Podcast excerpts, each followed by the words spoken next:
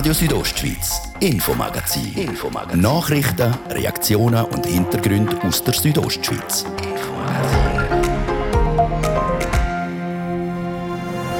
Der Richter steht vor Gericht und kommt letztlich ungeschoren davon. Es ist ja sogar für die Richterin selber oder für das, für das Gericht selber, muss man sagen, ähm, ist es ein sehr spezieller Fall gewesen. Ein Rückblick auf einen Prozess, der nicht alltäglich war. Und auch unseren Kommentar dazu. Ist es ein politisches Urteil? Ist es einfach eine Gefälligkeit? Der Reto Furter, der Leiter der Südostschweiz Medienfamilie, ordnet ein. Und Zweif ist definitiv zurück in Davos. Das sorgt für Erleichterung. Das gehört äh, daher. Es gehört äh, auf Davos, es gehört in die Schweiz, in den alpinen Raum. Und ähm, wir sind wirklich froh. Reaktionen von Betroffenen zu Davos geht hier bei uns. Das ist das Infomagazin von Radio Südostschweiz. Im Studio ist der Gian Andrea Accola. Einen guten Abend.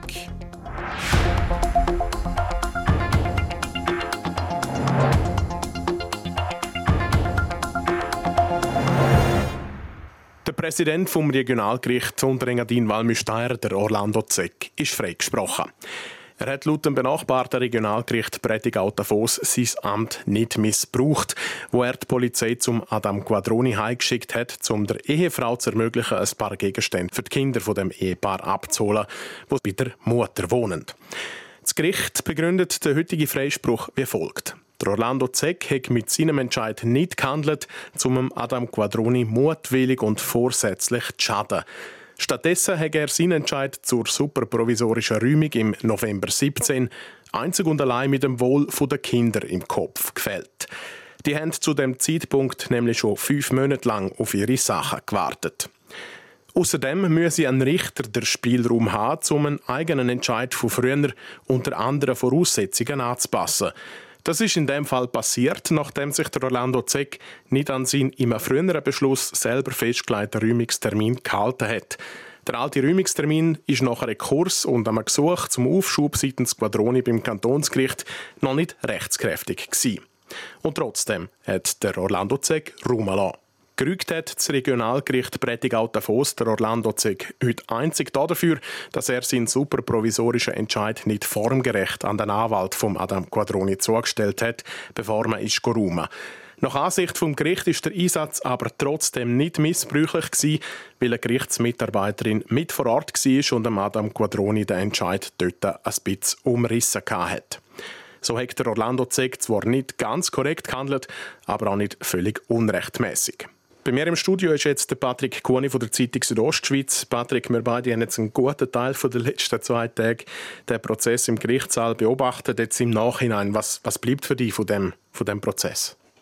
Ja, für mich ist es ein sehr spezieller Prozess gewesen. und das liegt nicht nur daran, dass ich selber jetzt auch nicht extrem regelmäßig am Gericht bin und so etwas miterlebe, sondern auch, weil es eben wirklich ein spezieller Fall ist.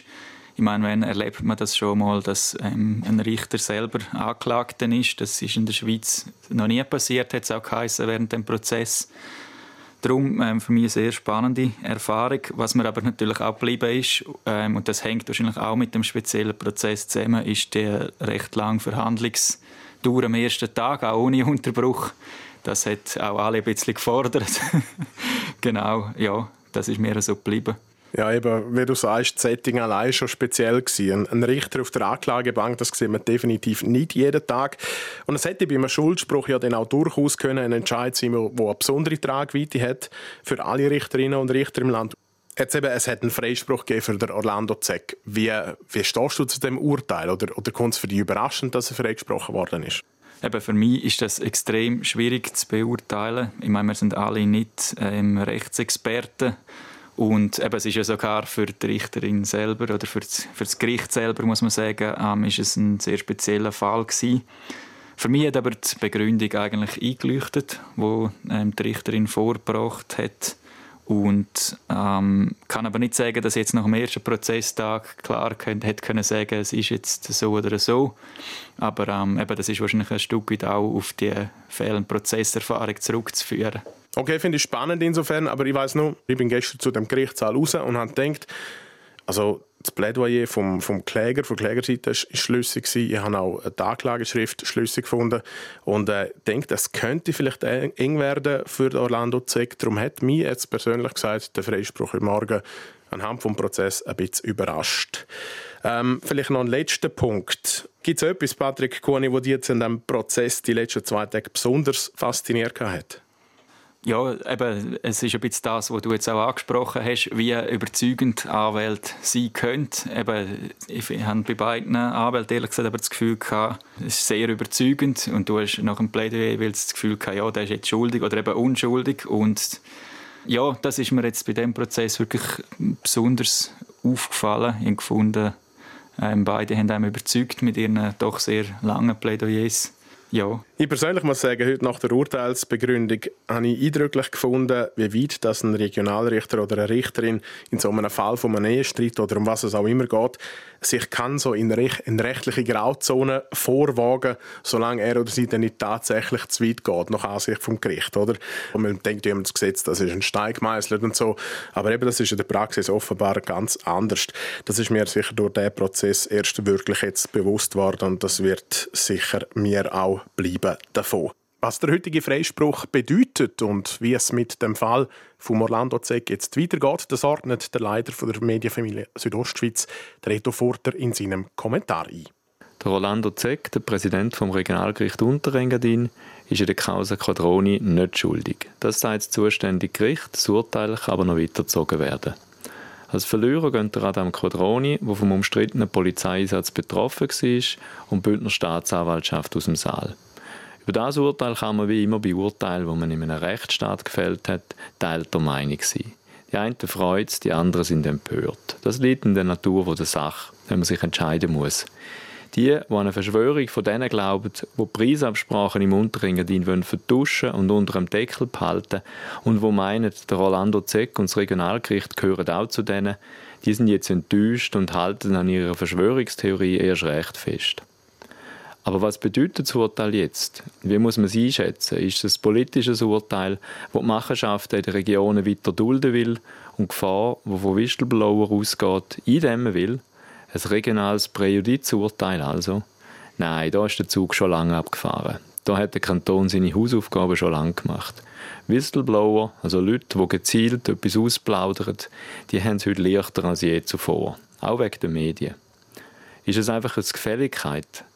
Weil die zuständige Regionalrichterin dem zuständigen Regionalrichter und Gerichtspräsident nicht will es beibisseln? Nein, auch nicht. Das geht heute auch nicht mehr so leicht wie früher. Es ist einfach ein Urteil für den Anklagten Orlando Zeck, weil man nicht ganz sicher hat können sein, dass der Orlando Zeck schuldig ist.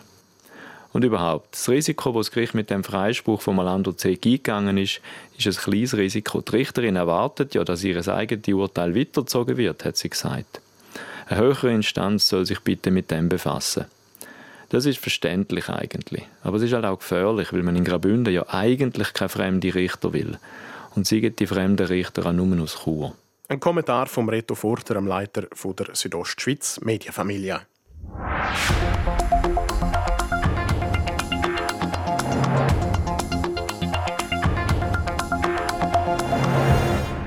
Die Ungewissheit die ist vorbei. Das Weltwirtschaftsforum WEF es kommt wieder zurück auf Davos.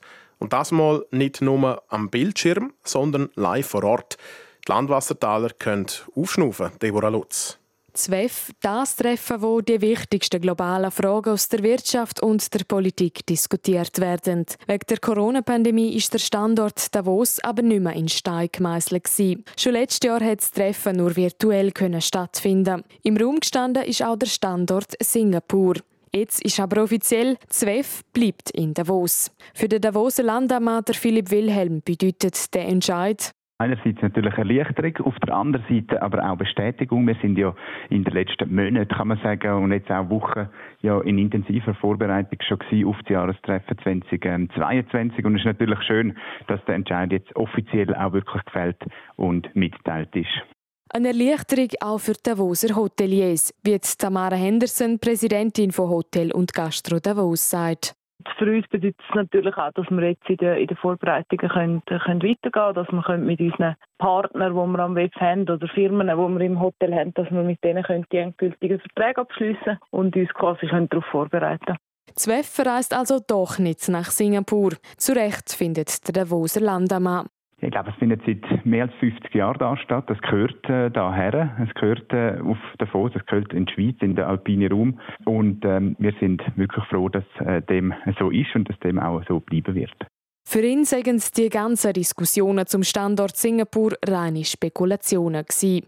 Wo das WEF stattfinden soll, wäre also klärt. Wie es genau durchgeführt werden kann und unter welchen Corona-Massnahmen müsse aber noch festgelegt werden. Im Brief hat der Gründer, der Klaus Schwab, aber bereits angekündigt, ein Megatreffen werde es wohl nicht. Der Event soll kleiner ausfallen und sich vor allem aufs Kongresshaus konzentrieren. Dem ist sich auch der Philipp Wilhelm durchaus bewusst. Ich glaube, das ist klar, dass die Austragung 2022, die wird sicher unter dem Zeichen auch von Covid stehen. Wir werden andere Maßnahmen müssen ergreifen als ähm, in anderen Jahren. Das hat auch einen Einfluss darauf, wie viele Teilnehmende äh, da sind. Es ist nicht so, dass äh, die Größe an sich äh, das ist, wo eigentlich der Anlass für den wichtig macht. Es ist durchaus auch so, dass es auch vielleicht ähm, dem Anlass auch nicht schlecht wird, wenn es weniger Leute einmal sind. Wie sich die kleinere Anzahl Teilnehmer aufs grosse Geschäft für Davos auswirken wird, werde sich zeigen. Die genaue Teilnehmerzahl ist offiziell noch nicht bekannt. Man könne nur schätzen, dass es zwischen 2000 und 2500 Personen sein werden. Die Hauptsache sage, dass ZWEF in Davos wieder stattfinden kann, findet auch Tamara Henderson. Ich glaube, ähm, wenn wir SWIFT nicht haben, dann ist der Januar sehr ein, ein magerer Monat. Es ist sicher sehr ein grosser finanzieller Verlust, wenn es nicht stattfindet. Man hat natürlich auch schon Ausgaben vorher. Also eben, man tut zum Teil ähm, vielleicht sogar schon Sachen kaufen oder man tut sich vorbereiten. Man stellt vielleicht schon Leute ein, wo man dann einen gewissen Betrag trotzdem muss zahlen, auch wenn es nicht stattfindet. Und das sind natürlich dann alles Kosten, die einem niemand mehr zurückzahlt. Aber wir gehen jetzt nicht davon aus. Wir, wir denken jetzt, dass es gut kommt. Stattfinden soll das WEF laut dem aktuellen Stand vom 17. bis zum 21. Januar 2022. Die langjährige Tradition kann also wieder aufleben. ZWEF und Davos, sie sind wohl einfach füreinander bestimmt. Pandemie hin oder her.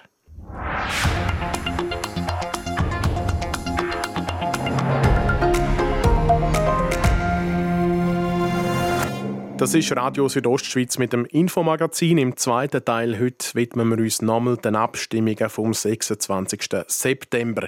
Wir wollen von unserem Politologen Lukas Launer wissen, wie er die beiden nationalen Vorlagen sieht. Das gerade noch ein bisschen Werbung und der Kurznachrichten mit Wetter und Verkehr.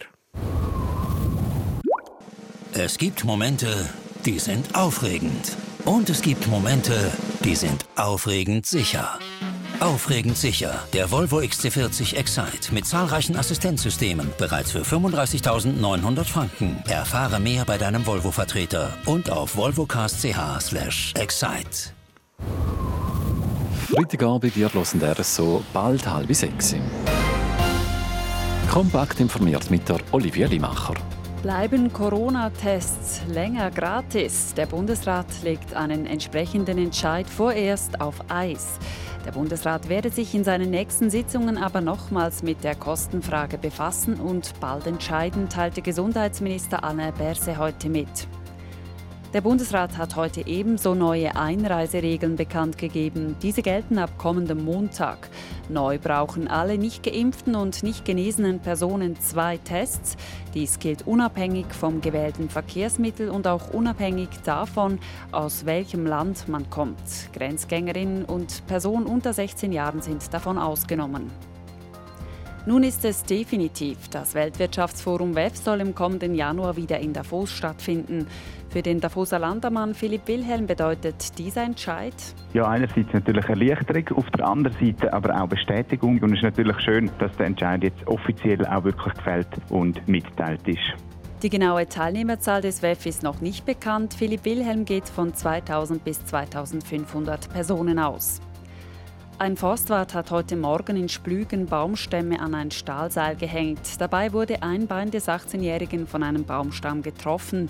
Die Rega flog den Verletzten anschließend ins Spital nach Thusis. Wetter. Präsentiert von ihrem Wanderski- und Winterschuhspezialist Bläse Sport und Mode an der Voa Principala in Lenzerheide. Ein freundlicher Herbstabend wartet auf uns und auch morgen Samstagvormittag wenig Wolken und viel Sonne. Erst am Nachmittag ziehen dann über den Bergen vermehrt Quellwolken auf. 23 Grad gibt es morgen in Chur, in Sedrun gibt es 16 und in Davos 15 Grad. Auf den Sonntag tut es zu, es ist bewölkt und ab und zu auch nass und es wird kühler bei maximal 16 Grad. Verkehr präsentiert von der Tüst AG in Chur. Ihre Fachmann für Dienstleistungen im Bereich Elektrowerkzeug. tüstag.ch in Chur dominiert immer noch der Vierabendverkehr. Da geht es grossräumig stockend voran und A13 dann wir dichten Verkehr zwischen Reichenau und Bonedutz in beiden Richtungen. Gute Fahrt ins Wochenende. Das Infomagazin, jetzt geht es weiter mit dem Gian Andrea Accola.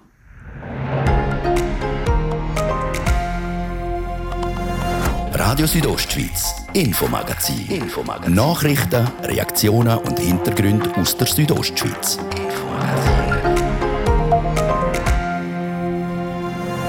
Schweizer Hochschulen sie machen ernst mit der Zertifikatspflicht. Sie ist aber auch da nicht jedermanns Sache dass man parallel unbedingt ein digitales Angebot muss einführen muss. Das ist etwas, was für uns als Hochschule sehr schwierig ist. Gemischte Töne aus dem Kanton Graubünden zu der Zertifikatspflicht an den Hochschulen. Und die Abstimmungen sind knapp zehn Tage weg. Wir haben die letzten Wochen mit Befürwortern und Gegnern geredet. Heute schauen wir zum Abschluss unserer Berichterstattung zu den Abstimmungen die beiden nationalen Vorlagen aus der Sicht des Politologen an. In Westeuropa gibt es tatsächlich nur noch zwei Länder, wo die Ehe zwischen den gleichgeschlechtlichen Paaren verboten ist. Ob jetzt reiche Personen die Schweiz aufgrund von dieser neuen Steuer verlöhnt oder nicht, das steht in den Sternen. Die Abstimmungsvorschau aus der Beobachterperspektive, gerade hier im Infomagazin.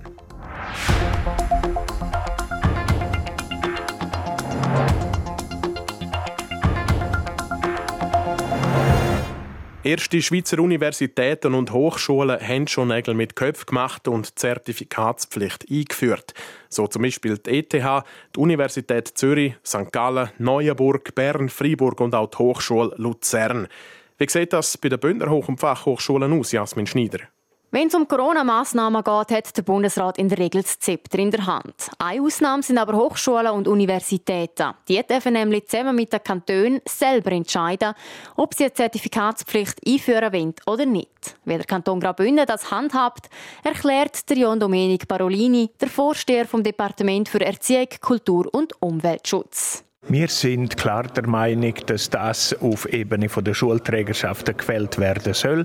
Die äh, Situationen sind sehr unterschiedlich, je nach Schulträgerschaft, je nach Klassengröße. Und das muss man unterschiedlich auch beurteilen. Und das kann die Institution viel besser als wir von Seiten von Kanton, wo ein Grundsatzentscheid fällen würden, wo für alle gilt. Das bestätigt auch eine Umfrage bei den betroffenen Bildungsinstitutionen im Kanton Graubünden. Bei den zwei Hochschulen für Physiotherapie in Langquart, Zupsi und Tim, habe man sich zum Beispiel bewusst gegen die Zertifikatspflicht entschieden, erklärt der Rektor Tim van der Laan dass man parallel unbedingt ein digitales Angebot muss einführen oder den Studenten zur Verfügung muss stellen.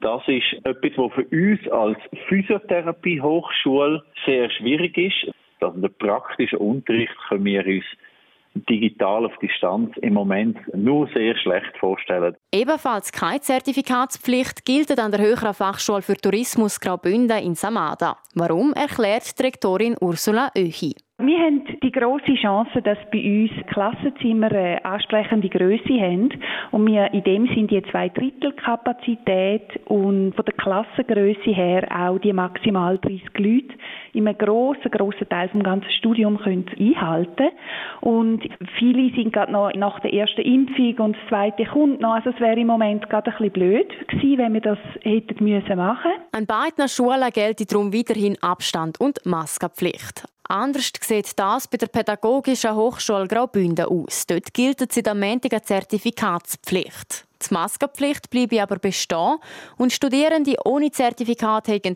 Möglichkeit, sich im Rahmen der Betriebstestungen zwei bis dreimal in der Woche zu testen, erklärt der Rektor Gianpaolo Curcio.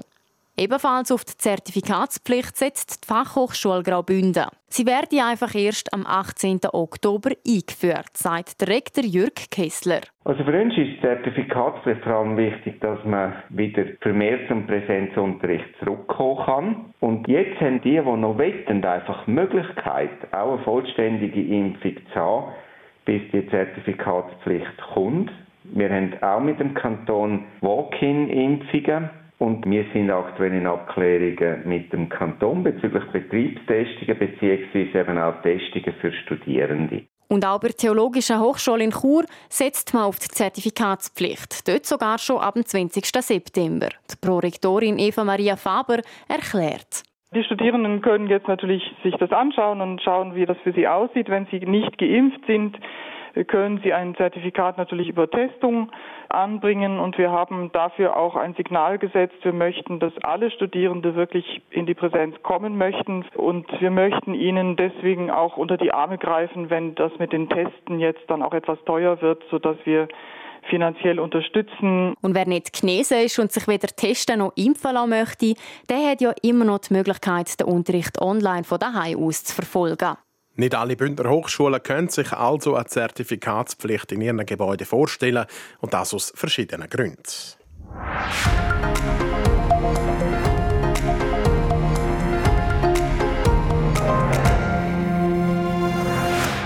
Übernächsten Sonntag entscheidet das Schweizer Stimmvolk über die Öffnung vom Begriff Ehe.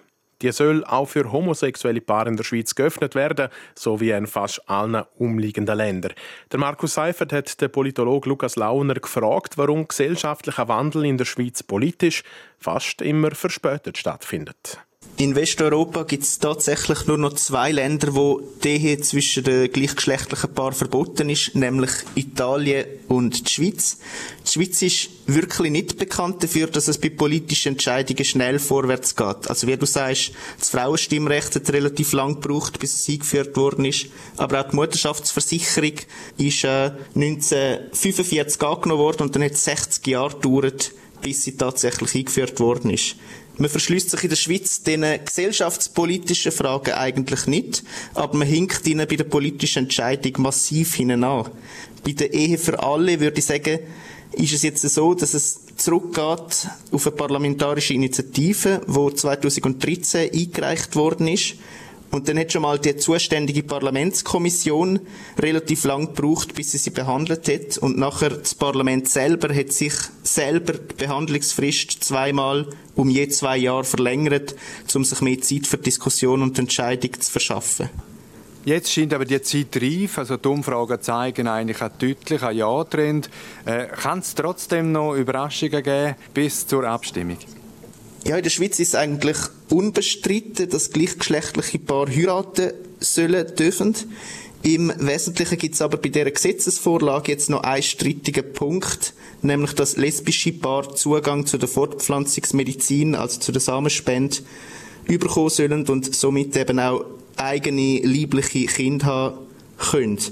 Auch wenn die Gegnerschaft jetzt noch voll auf das Argument äh, von der Samenspende und von der Fortpflanzungsmedizin abzielt und das in den Mittelpunkt stellt, denke ich, dass eine komplette Umkehr von dem Ja-Trend sehr unwahrscheinlich ist. Also es deutet auf eine breite Zustimmung hin. Der Widerstand gegen die alle scheint eigentlich nur noch in rechtskonservativen Kreis vorhanden zu sein. Aber auch dort gibt es Ausnahmen, zum Beispiel der Katholische Frauenbund sagt ja zu dieser Vorlage. Also viel Widerstand ist offenbar nicht mehr rum. Genau, also laut der Vorumfragen lehnen die rechtskonservativen Kreise die Vorlage mehrheitlich ab. Grossen Widerstand gibt es vor allem auch unter Angehörigen von christlichen Freikirchen. Die religiösen Kreise und äh, Vereinigungen sind zum Teil tief gespalten. Also Bischofskonferenz, Katholiken, die sagen Nein, aber wie du sagst, der katholische Frauenbund ist im Ja-Lager und auch die evangelisch reformierte Landeskirche sagt Ja zu dieser Gesetzesvorlage. Bei den grossen Parteien haben wir nur die SVP, die dagegen ist, aber auch SVP-Mitglieder sind äh, gespalten. Und dann ist vor allem auch die DVP und die EDU bei den kleineren Parteien aus vor allem religiösen Gründen dagegen. Wir stimmen jetzt über das Referendum ab. Das heißt, es braucht nur ein Volksmehr. Wäre es schwieriger, um das Vorhaben durchzubringen, wenn man auch noch die Stände mehr müsste erreichen Die Vorumfragen zeigen, dass die Bevölkerung auf dem Land und in der Stadt fast gleichermaßen für das Anliegen ist. Also auf dem Land ist die Zustimmung zur Ehe für alle nur ganz wenig äh, niedriger, aber immer noch klar mehrheitlich. Darum glaube ich, dass am Abstimmungssonntag auch ein Ständemehr resultieren wird, also dass es nicht extrem schwierig ist, das zu erreichen, auch wenn es jetzt für die Ehe für alle nicht einmal nötig ist. Am 26. September wird nebst der Ehe für alle aber auch über die sogenannte 99%-Initiative der Jungsozialisten abgestimmt. Der Widerstand der ist in den letzten Wochen dort deutlich gewachsen. Vielfach wird kritisiert, die Initiative sei zu schwammig formuliert. Der Markus Seifert hat beim Politologen Lukas Launer auch nachgefragt, warum das denn der Initiativtext nicht glasklar formuliert ist.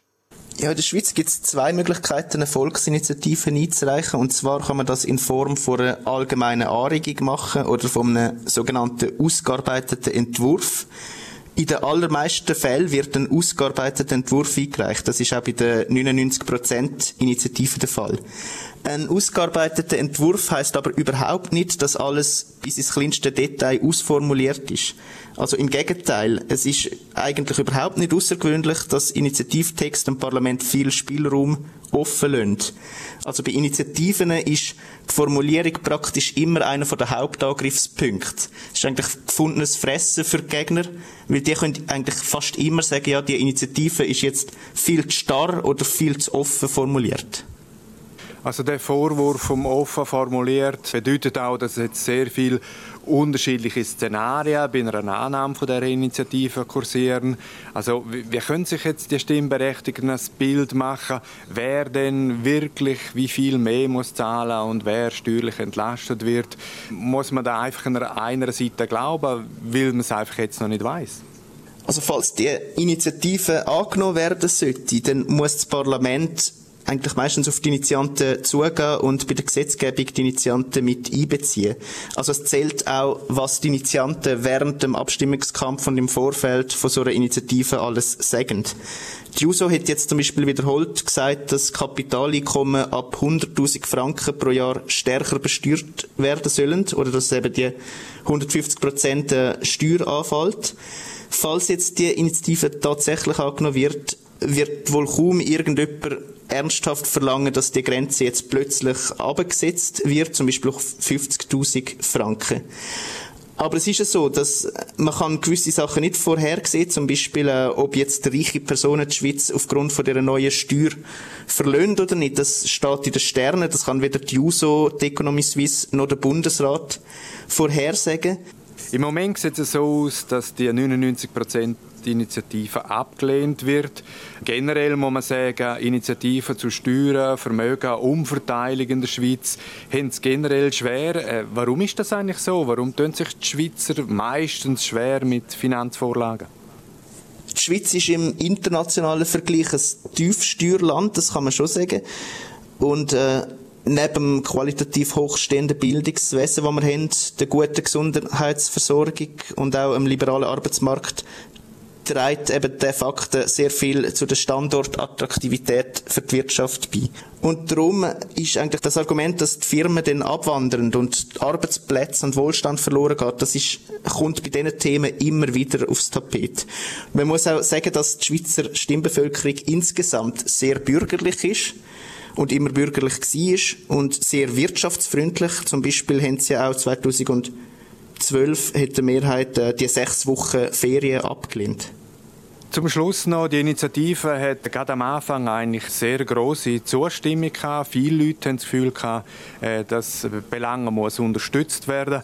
Jetzt im Laufe des Abstimmungskampf, die Lager haben sich eigentlich gekehrt. Was ist deine Prognose zum Ausgang von dieser Abstimmung? Ja, wir haben schon zwei JUSO-Initiativen gehabt, nämlich die 1 zu 12 Initiative und Spekulationsstopp-Initiative. Bei der 1 zu 12 Initiative ähm, haben wir 35 Prozent Ja-Stimmen gehabt und bei der Spekulationsstopp äh, 40 Prozent. Aber alles drüber wäre ein riesiger Achtungserfolg. Aufgrund halt von der sehr starken Gegnerschaft aus der Wirtschaft, Verbände und fast alle Parteien ähm, ist die Chance, dass die Initiative angenommen wird, extrem klein. Das sind die Schätzungen vom Politologen Lukas Launer zu den beiden eidgenössischen Vorlagen vom übernächsten Sonntag. Radio Südostschweiz, Sport. Der HC Davos der trifft heute Abend daheim auf die Rapperswil Lakers. Olivia Limacher. Es ist das dritte Spiel der Davoser dieser Saison und während Davoser nach zwei Spielen mit einem Sieg dastehen, warten die Lakers noch auf Punkte. Rinaldo Kretli. Der Favorit in dieser Partie scheint klar zu sein. Das neu formierte Team vom HCD-Trainer Christian Wohlwend hat schlicht mehr Qualität in ihren Reihen. Und beim letzten Sieg gegen Bern haben die neuen Spieler schon besser harmoniert als im ersten Spiel. Lakers, die nach drei Spielen ohne Punkte dastehen, darf man aber nicht unterschätzen. Gegen das zweitplatzierte Biel haben sie sogar 4 zu 2 geführt, verlieren dann aber gleich noch. Und gegen ZSC 1 haben die Lakers, die seit dieser Saison offensiver spielen, sogar mehr Spielanteil gehabt. Das Spiel hat dann wegen einer defekten Lampe aber abgebrochen werden. Die bisherigen Leistungen von beiden Teams deuten also auf eine ausgeglichene Partie hin, auch wenn der Foser auf dem Papier die bessere Mannschaft hat. Das Spiel fängt am Viertel vor 8 Uhr an. RSO berichtet live in der Sendung Redline ab der 7. So viel für heute von uns. Danke an dieser Stelle für eures Interesse. Das Infomagazin gibt es von Montag bis Freitag jeden Abend ab dem Viertel ab 5 Uhr bei Radio Südostschweiz. Jederzeit auch im Internet unter südostschweiz.ch radio. Für euch zum Nachlesen und natürlich auch als Podcast zum Abonnieren. Im Studio war Gian Andrea Accola. Ich wünsche einen schönen Abend.